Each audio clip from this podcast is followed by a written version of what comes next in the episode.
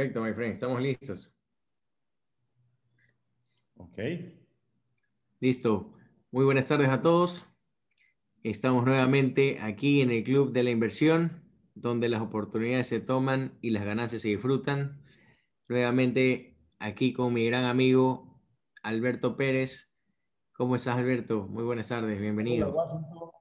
Qué bueno estar como todos los miércoles hacia las cinco y media de la tarde con todos quienes ya nos van siguiendo semana tras semana para ir profundizando en los temas vinculados con el mercado de valores y la inversión en el mercado de valores. Así que bienvenidos todos a disfrutar unos minutitos de unos temas bien interesantes que tenemos esta tarde.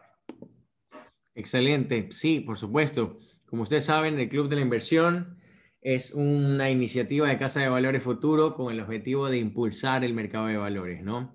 Impulsar la inclusión financiera, impulsar eh, en efecto todos los beneficios que ofrece el mercado de valores hacia las personas, ¿no? En todo caso, el tema de hoy, Alberto, es un tema muy importante, un tema súper bueno, ¿verdad? El tema es cómo crear mi primer portafolio de inversión. Alberto, ¿qué te parece ese tema? A ver, yo en esto quisiera empezar poco hablándole al oído, ¿no es cierto?, a toda la gente que nos escucha y, ojalá esto pues llegue a muchísima, muchísima gente. ¿no? En, en, otros países, y no hay que pensar necesariamente en estos grandes países como Estados Unidos, como, en fin, los países europeos y tal, donde efectivamente la cultura de, de cercanía de las personas en el mercado de valores es algo que está metido en el día a día. En nuestros países, en general en Latinoamérica, no tanto. Pero sin duda en Ecuador, eh, como que ya hemos hablado de esto, pues el mercado de valores sigue siendo como una zona gris, una zona hasta cierto punto, una caja negra en la que el ciudadano de a pie, el ciudadano normal, pues como no está familiarizado y como que no entiende o no sabe para qué sirve, este, y como que no encuentra razones para acercarse a esa caja negra. ¿no? Y esto debería cambiar, debería cambiar porque eh, mirando efectivamente a esos países que mencionábamos, ¿no? Eh, donde hay mercados, mercados muy activos, eh, la gente prontamente, ¿no aprende a descubrir que ahí hay oportunidades para revalorizar el patrimonio de uno, para generar ahorros importantes, ¿sí? En base a los excedentes de, de, de dinero que uno puede tener eventualmente a lo largo de su vida. Entonces, el tema del mercado de valores no es algo trivial, no es algo trivial, es un, es un, es un pilar fundamental de la, de, de la, economía de un país. Eh, fíjense cómo el año pasado, ¿no es cierto?, en mercado de valores ecuatoriano se movieron más de 10 mil millones, casi 11 mil millones de dólares. Entonces, una importante, ¿no? muy importante, estamos hablando de, de, de un poco más del 10% del PIB que eso en términos de dólares es una cantidad extremadamente importante. Entonces, no puede ser que ese mercado que mueve 10 mil millones, pues no sea algo que, que, que no, le, no, le, tengamos que prestar atención, sino que Correcto. al contrario, precisamente por ser tan grande y tan dinámico, pues esperamos que el ciudadano de a pie se vaya interesando poco a poco en ese mercado y diga, ok, oye, se ve que hay cosas interesantes para aprender, se, se ve que hay cosas importantes para, para, para hacer ahí y se ve que hay oportunidades importantes que yo las puedo tomar. Entonces, el volverme eh, una persona, no llamémosle experta, ni mucho menos, un, una, un, no, pero sí una persona cercana, ¿no? Eh, yo ahí les puedo contar una anécdota, ¿no? Yo me acuerdo cómo hace bastantes años atrás, un sobrino mío que ahora tiene más de 40 años, me acuerdo que cuando tenía 5 o 6 años, ¿sí? recibía un sobrecito por el correo allá en los Estados Unidos, él vive allá, es, es, norteamericano, ¿sí? Y, y, le llegaba un chequecito ¿sí? por las, las, dos o tres acciones que tenía en, en la empresa de McDonald's, ¿no? Entonces, claro, el cheque era de pocos centavos, ¿sí? Eran sus dividendos. Pero fíjate cómo a un niño de 5 o 6 años le, le llega un, un, sobre a su nombre, ¿sí? Con un cheque a su nombre, ¿sí? de, de, de, de, centavos, ¿no es cierto? Diciendo, acaba usted de recibir sus dividendos, ¿no? Eso es algo, es es algo que aquí no pasa, ¿no es cierto? Y esperemos que pronto pase, ¿no? Es decir, cómo este, este asunto no es trivial y es importante Entonces, por eso hoy nos decidimos a, tocar este tema tan bonito, ¿no? O sea, ¿cómo, ¿cómo participar en ese mercado de valores? ¿no? O sea, ¿cómo convertirme yo en un inversor? ¿Sí? Correcto, correcto. necesariamente volverme en un super experto financiero. No, ¿sí? Siendo un ciudadano común y de a pie, ¿cómo puedo yo dar mis primeros pasos en esta caja negra llamada mercado de valores? Esa es la idea de esta tarde, querido Washington. Perfecto, no, estupendo, estupendo. Sí, cuando hablamos en todo caso, Alberto, de portafolio de inversión, hablamos de activos financieros, hablamos de, en efecto, de títulos valores, hablamos de oportunidades donde podemos maximizar nuestra, nuestro, nuestros ahorros, nuestras rentabilidades, ¿verdad? En todo caso, cuando hablamos de portafolio de inversión dentro del mercado de valores, hablamos de inversiones en diferentes empresas, ¿verdad? En diferentes títulos, valores de diferentes empresas eh, esta combinación de títulos, pues eh, en efecto conforma un portafolio de inversión que lo podemos crear con diferentes títulos en diferentes industrias, en diferentes empresas y de tipos de rentas diferentes también, Alberto, ¿no? O sea, tenemos una gran variedad para crear portafolios. A ver, en esto yo, yo pondría siempre el símil de, de, del mercado al que uno acude a abastecerse de las cosas que consumimos para alimentarnos, ¿no? Uno va al mercado, ¿no es cierto? Y tienes la zona de proteínas, tienes la zona de vegetales, tienes la zona de frutas, tienes, en fin, de artículos del hogar, lo que tú quieras. Es un mercado. Entonces, en ese sentido, el mercado de valores también es un mercado y por tanto hay diversidad de productos. Entonces, ¿qué, ¿cuáles son esos productos que yo puedo comprar? Ya hemos hablado de eso en, en todas nuestras charlas, ¿no es cierto?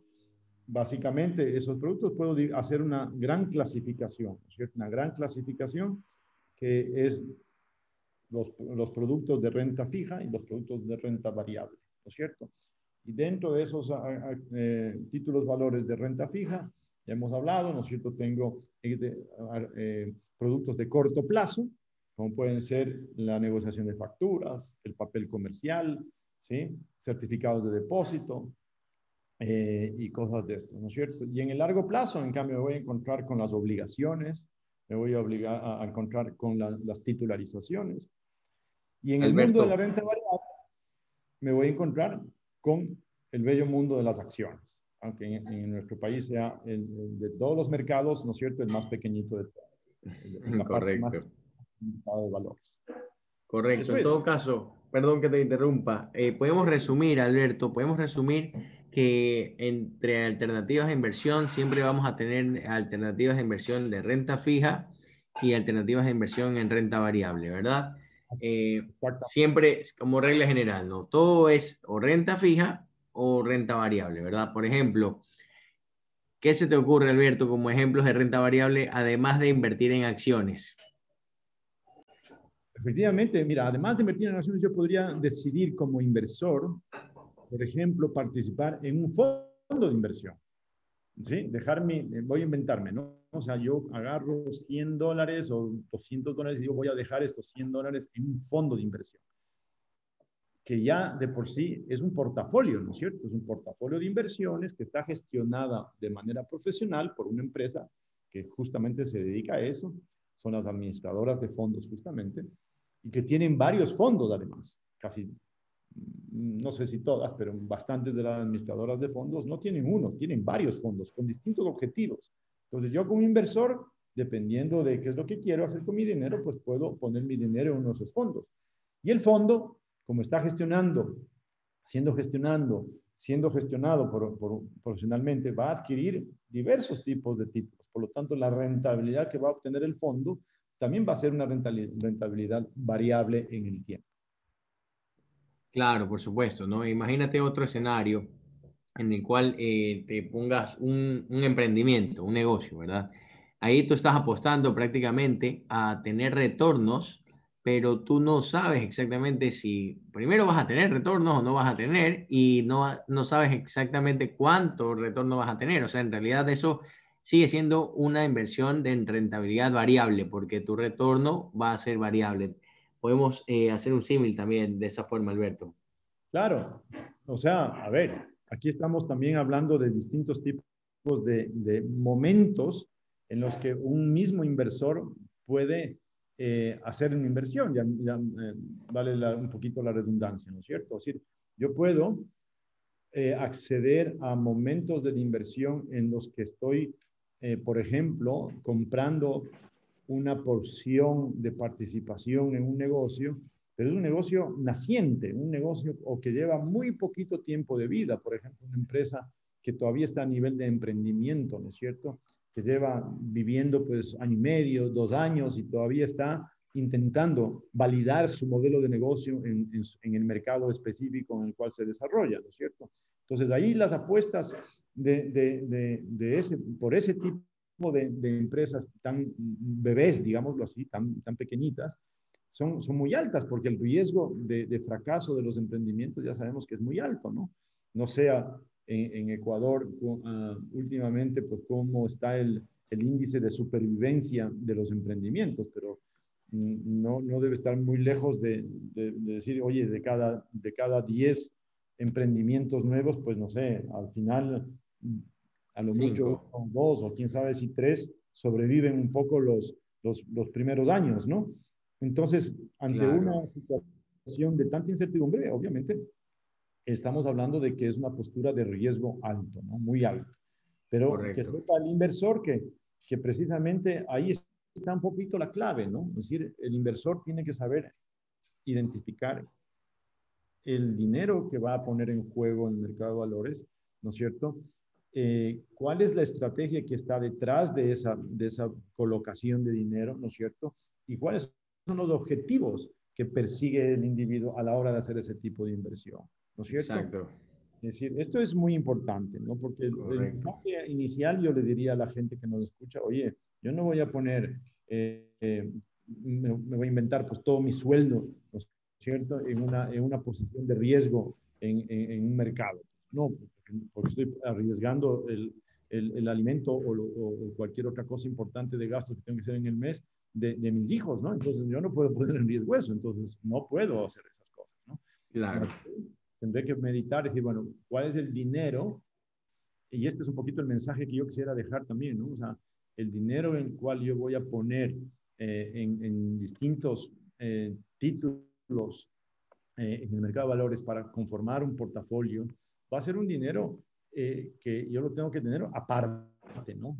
¿Sí? No, no es el que, el que uso todos los días, no es el que con el que como, no es con el que me educo, no, no es el con el que afronto los gastos más importantes del, hogar. No, no, no, no. Es un dinero que está aparte, ¿no? Es, un dinero que, que eh, por último, si, si, uno se pone así como muy, muy negativo y muy exigente, es decir, es un dinero que si lo pierdo, ¿sí? No me va a pasar absolutamente nada, ¿no? Claro. Esto es Alberto. Nadie va a sufrir por la pérdida que se pueda producir. Correcto. ¿Okay? Alberto, en todo caso, eh, retomando la alternativa de inversión en renta fija y renta variable, ¿verdad? Igual consideramos, ¿verdad?, eh, que las alternativas de renta fija son normalmente para perfiles de inversionistas más conservadores, ¿no? Eh, son alternativas donde efectivamente conocemos cuánto vamos a tener de retorno en un tiempo determinado, ¿verdad? Eh, eso quiere decir que podemos conformar nuestro, nuestro propio portafolio de inversión con alternativas de inversión o con activos financieros de inversión de renta fija y también con alternativas de inversión en renta variable, ¿no? En renta fija, como conocemos dentro del mercado de valores ecuatoriano, podemos encontrar alternativas como facturas, alternativas como papel comercial, como obligaciones, ¿verdad? Y como nos comentaba Alberto, alternativas en renta variable tenemos las acciones. Alberto, las acciones eh, son alternativas de renta variable justamente porque vienen de la mano con cuán bien le ha ido financieramente a la empresa durante el transcurso del año, ¿no? ¿Cuáles son otros indicadores que puedan volver variable esta, esta, estas acciones o este precio de las acciones? Perdona, ¿cuál es el, eh, el, indicador? ¿Cuáles son estas variables, verdad? Ah. De que se que vuelven este, en efecto el precio de las acciones variables, ¿no? ¿Cuáles son estas? la verdad que son muchas, las variables, ¿no es verdad? Por ejemplo, uno puede pensar, decir, bueno, y, la empresa, pensemos una empresa cualquiera en el año 2020, ¿no? Pues esa empresa, cuando hizo su presupuesto del año 2020, jamás imaginó que iba a haber una pandemia que, que haría que todo el mundo se enclaustre en sus casas y que se suspendan las actividades ordinarias productivas del mundo entero. Entonces, cuando una empresa planificaba el año 2020, decía, bueno, yo voy a vender, me voy a inventar 10, ¿no? Pero resulta que vino la pandemia. Entonces, ahí vienen en juego todas esas variables que tú mencionas, ¿no? Alcanzar unas ventas, ¿sí? Eh, disminuir unos gastos, ¿ok? Eh, enfrentar ciertas, ciertas presiones de, de los proveedores, de o, búsqueda de, clientes para concretar unos ingresos. son todas cosas imprevisibles, ¿no? Si a eso le sumas la, el, encierro, la inmovilización que ha significado en las actividades ordinarias, ¿no es cierto? Pérdida de, transporte, ¿ya? Eh, todo lo que ha sido los, los, canales logísticos para desplazar producto, eh, países cerrados con las fronteras, em, cierre de, locales, de puntos de venta eh, y tantas cosas han hecho que todas las variables de negocio de, una empresa se vean tocadas, ¿no? Se vean tocadas y afectadas. Eh, en general estoy hablando, ¿no? Hay, hay negocios eh, que, justamente la pandemia les, ha obligado incluso a crecer, a crecer, a desarrollarse por, por estar justamente en, sectores o, o, nichos de mercado que han sido demandados para sostener precisamente a las, a, las mínimas actividades que estaban eh, en pie, ¿no? Por ejemplo, el sector alimentos, ¿no? Sin ir más lejos, ¿no? Pues aunque todo esté parado, pues, pero las empresas de alimentos tienen que seguir produciendo porque la gente tiene que seguir comiendo, pues, ¿no? Y así por Correcto. Pero Perfecto. en todo caso, las variables son muchas, por eso se, se, se llama renta variable, porque todas las variables no las puedo controlar al 100% y, esto hará que mis utilidades cambien, que mis flujos de caja obviamente cambien y por tanto el valor de mis acciones también se vean sometidos a una extrema volatilidad. Volatilidad significa variación de la rentabilidad. Exactamente. Muy bien, Alberto. En todo caso, la recomendación para minimizar esos riesgos, ¿no? Definitivamente una diversificación. ¿Qué opinas, no? Cuando invertimos en el mercado de valores, tenemos la oportunidad de invertir en una sola empresa, concentrar nuestros recursos en una misma alternativa, o en efecto, que es lo más inteligente, es una diversificación, ¿no? Escoger diferentes títulos en diferentes empresas, en diferentes tipos de renta. De esa forma, ¿qué es lo que hacemos? Combinamos eh, diferentes activos financieros donde vamos a tener una combinación también de rentabilidades, ¿no? Y este, y, esta, y este portafolio o esta combinación de títulos puede ser en efecto renta fija y de renta variable en el porcentaje que nosotros decidamos, ¿no? Por ejemplo, yo tengo un portafolio eh, de un 80% de mis inversiones en renta variable y un 20% de mis inversiones en renta fija, ¿no? Tal vez yo tengo un perfil un poco más arriesgado. La recomendación para un perfil más conservador puede ser un 80% en renta fija y un 20% en renta variable, ¿no? para que exista un equilibrio. Pero en todo caso, Alberto, ¿cuáles son los tres pasos para crear mi primer portafolio de inversión? Te comento que en Casa de Valores Futuro estamos impulsando el mercado de valores a través de canales digitales, ¿verdad? Con el objetivo de, darle facilidades a las personas de, de acceso al mundo de las inversiones con estas herramientas digitales, ¿no? Estos tres pasos, ¿qué opinas, Alberto? El primer paso, una estrategia. Claro. Esto es lo que hablábamos hace un minutito, ¿no es cierto? O sea, al final esto consiste en, hacernos una pregunta y, darnos a nosotros mismos una muy buena respuesta. A ver, ¿qué quiero hacer con mi dinero? ¿Para qué quiero hacer? Eh, ¿Para qué quiero invertir? ¿Qué, ¿Qué, espero lograr con estas inversiones que quiero hacer? ¿Sí? Esto, esto es muy importante, porque dependiendo de las respuestas que cada persona dé, entonces voy a poder después ejecutar en el mercado una serie de compras, ¿no es cierto? Una serie de, adquisiciones de, títulos basado justamente en estos objetivos. Entonces, hay que definir la estrategia. ¿Y qué consiste en este caso? De contestarnos, ¿no? O sea, a ver, ¿qué quiero lograr con el dinero que quiero poner en el mercado? ¿Ok? Entonces, entendiendo que esos objetivos tienen que estar basados, como tú bien acabas de señalar hace un ratito, en una, también una estrategia de diversificación. ¿Por qué? ¿Por qué? Para que entendamos todos los que nos están escuchando, ¿no? El tema de la diversificación, ¿qué sentido tiene, no? Es un sentido muy práctico, muy sencillo, es decir, oye, no todas las cosas van igual de mal en el mismo momento, ¿sí? Y tampoco no todas las cosas van igual de bien en el mismo momento. Por lo tanto, tengo que comprar un poquito de algunas cosas para asegurarme de que si las cosas van en algún momento mal, a, mis títulos no les vaya a todos igual de mal. Exacto. Sino que hay algunos que, aunque me esté afectando, pero algunos se comporten mejor. ¿Ok? Correcto. Es como decir, mira, en un tema de pandemia, un portafolio estaba formado por un pedazo de acciones, me voy a inventar, ¿no? Eh, de empresas de alimentos, pero también había un pedazo de acciones de empresas de bancos y también había acciones de, no sé, de, una empresa, de, unos hoteles, por ejemplo. ¿no? Entonces, ¿cuál es el resultado? Que mis acciones de alimentos, mis acciones de bancos han ido bastante bien, pero en cambio mis acciones de hoteles se me han caído porque los hoteles están cerrados.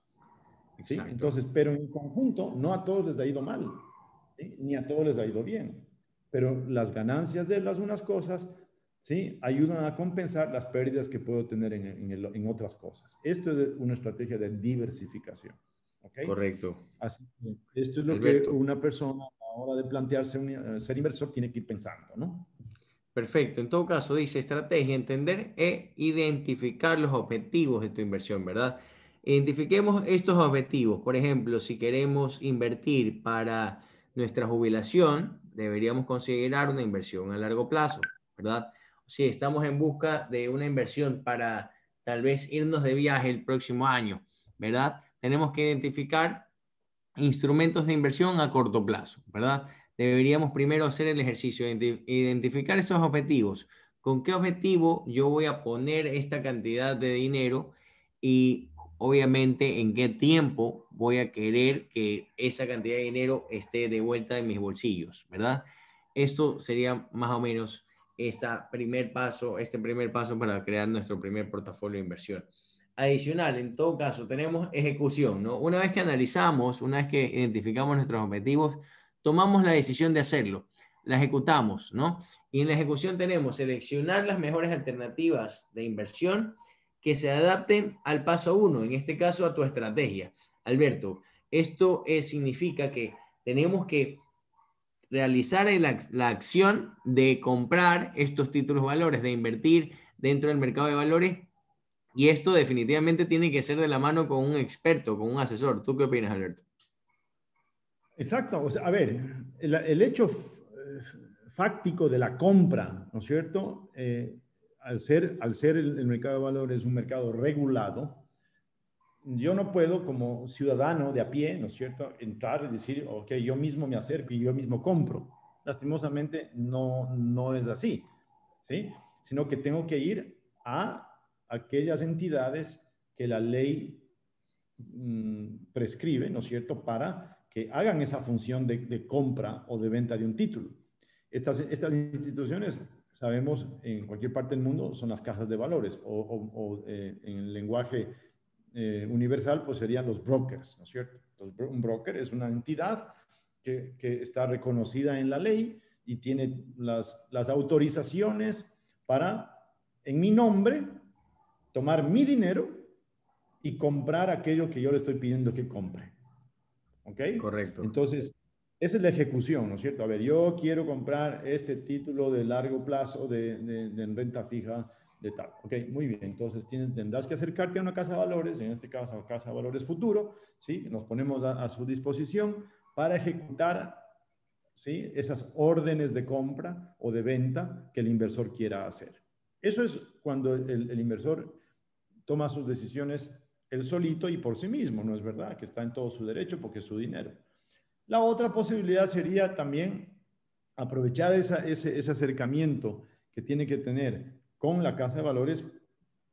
Una Casa de Valores es una entidad eh, conocedora de todos los productos que hay en el mercado de valores, conocedora de la situación del mercado de valores y por lo tanto está en capacidad de asesorar de guiar al inversor para que tome las mejores decisiones. ¿Ok? Ese también es nuestro rol como Casa de Valores Futuro. ¿Sí? ¿Ok? No solamente podemos ejecutar lo que usted quiera hacer, sino que también, si nos permite, también le vamos a aconsejar qué hacer y cómo hacer. ¿Ok? Correcto, exactamente, Alberto. En todo caso, después de la ejecución, tenemos el seguimiento, ¿verdad? Eh, ir midiendo, ¿verdad? Ir, monitoreando cómo, cómo va evolucionando nuestro portafolio. Esto obviamente con el objetivo de ver y evaluar nuestras ganancias y también analizar nuevas oportunidades, Alberto, ¿no? Esto nos permite definitivamente identificar cuáles han sido nuestros mejores activos financieros dentro de nuestro portafolio, cuál, cuál ha sido el instrumento que nos ha dado mayor rentabilidad o en efecto lo contrario, ¿no? Identificar cuál es el título que a la final eh, no nos ha generado mucha rentabilidad o algún título que eh, en efecto tenga algún descenso de calificación de riesgo y que, eh, que, que, se lo necesite vender en el mercado secundario, ¿no? Pero en todo caso, el seguimiento, hay una frase muy buena, ¿no? Que lo que no se mide se descontrola, Alberto. ¿Qué opinas? En, este caso, en este caso, en los portafolios es muy importante. O sea, sería una locura, ¿no? Que una persona se, se dedique a comprar títulos, valores, ¿no es cierto?, de cualquier naturaleza que esto sea, y sencillamente se desentienda de qué es lo que pasa con esos títulos, ¿no?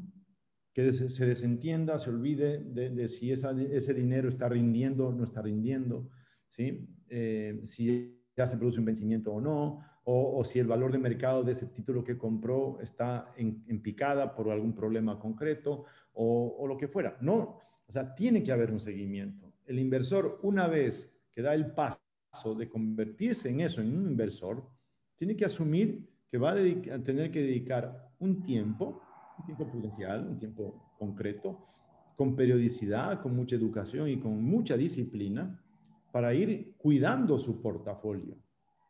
¿Okay?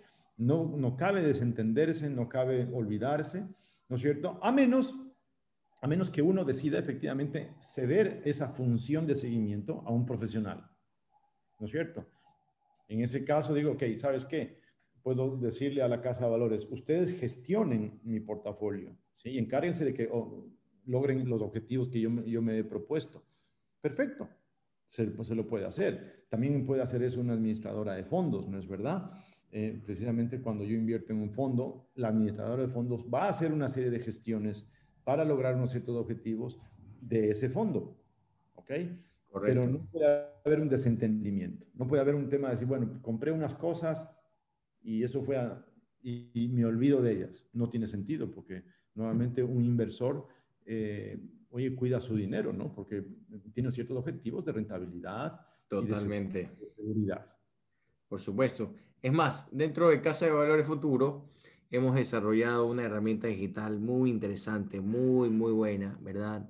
Esta herramienta digital eh, va a salir a producción en el corto plazo y les va a permitir a todas las personas a nivel nacional de poder crear su primer portafolio de inversión dentro del mercado de valores, ¿no?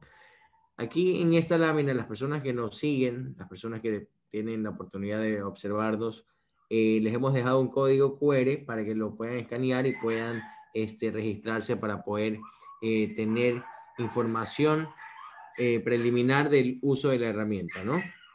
Adicional, Alberto, te comento que en Casa de Valor Futuro estamos innovando y justamente esta herramienta que nos permite administrar nuestro portafolio de inversión la vamos a tener en desarrollo web y en desarrollo app, ¿no? Esta herramienta es buenísima, Alberto. Eh, nos permite tener el control absoluto de nuestras transacciones dentro de la bolsa. Adicional, poder eh, monitorear el mercado, de, el mercado de renta variable y al mismo tiempo tener todos nuestros documentos dentro de una misma herramienta, Alberto. ¿Qué te parece? Claro, es que este es un mensaje que le damos a todos nuestros seguidores. Eh, una vez que ya uno se, se decide a, convertirse en un inversor, y, cuando pensemos en un inversor, pues no estamos hablando de, miles de miles de miles de dólares, ¿no? uno puede ser un inversor con una cantidad moderada, ¿no es cierto? Em, y aunque sea moderada y pequeña, digámoslo así, uno le tiene que prestar atención a ese dinero, como hemos dicho hace un ratito. Pero lo lindo es utilizar tecnología que ya esté al alcance de la mano para poder hacer ese seguimiento. ¿Sí? Para, que yo, para que yo, justamente como inversor, no gaste mi tiempo en, hacer cálculos, en entrar a Internet a buscar cierta información y, sobre eso pues me voy perdiendo un aquí por allá y al final no sé ya ni lo que estoy haciendo. Mejor si es que cuento con una herramienta ¿sí? muy bien pensada, muy bien desarrollada, que ya me da un montón de información sobre mis inversiones y que además me provee información para hacer nuevas inversiones y, me evita esta perdedera de tiempo impresionante que, significaría que yo mismo, yo mismo busque la información en, el Internet. ¿sí? Sí, de acuerdo, no, no es tan difícil, pero sin duda es de un tiempo de consumo altísimo, ¿no es cierto? Un consumo de tiempo altísimo que, que muchas veces no lo tenemos. Y menos aún si es que no somos inversores sofisticados, no somos inversores profesionales, pues más tiempo voy a perder y no vale la pena. Mejor, Casa de Valores Futuro pone a su disposición eh, esta herramienta, que se llama portafolio justamente, para ayudar a las personas a manejar profesionalmente y con precisión la información necesaria para gestionar muy bien mi portafolio de inversiones. Así que consúltenos, pídanos un poco de información, estaremos gustosos de, ayudarles eh, en, este tipo, de cosas. Excelente, excelente, Alberto. Sí, totalmente. Esta herramienta eh, te permite administrar tu primer portafolio de inversión, ¿verdad? Y adicional, tener un canal digital de asesoría virtual de expertos dentro del mercado de valores, ¿no? Esto con el objetivo de que las personas tengan un, un seguimiento, un acompañamiento, ¿verdad? De, de, asesores que les indiquen cuáles son las mejores alternativas donde invertir. Adicional a esto, Alberto, pues eh, vamos a brindar beneficios a todos nuestros inversionistas, ¿no? Motivarlos a seguir invirtiendo dentro del mercado de valores. En todo caso, Alberto, eh, hemos llegado a nuestra parte final. ¿Qué te parece si le enviamos un mensaje final a todos nuestros inversionistas, a todas las personas que nos siguen? Claro que sí. Bueno, el mensaje de hoy es no le tengan miedo al mercado de valores. Eh, no, no, hace falta convertirse en un súper experto financiero para convertirse en inversor de ninguna manera.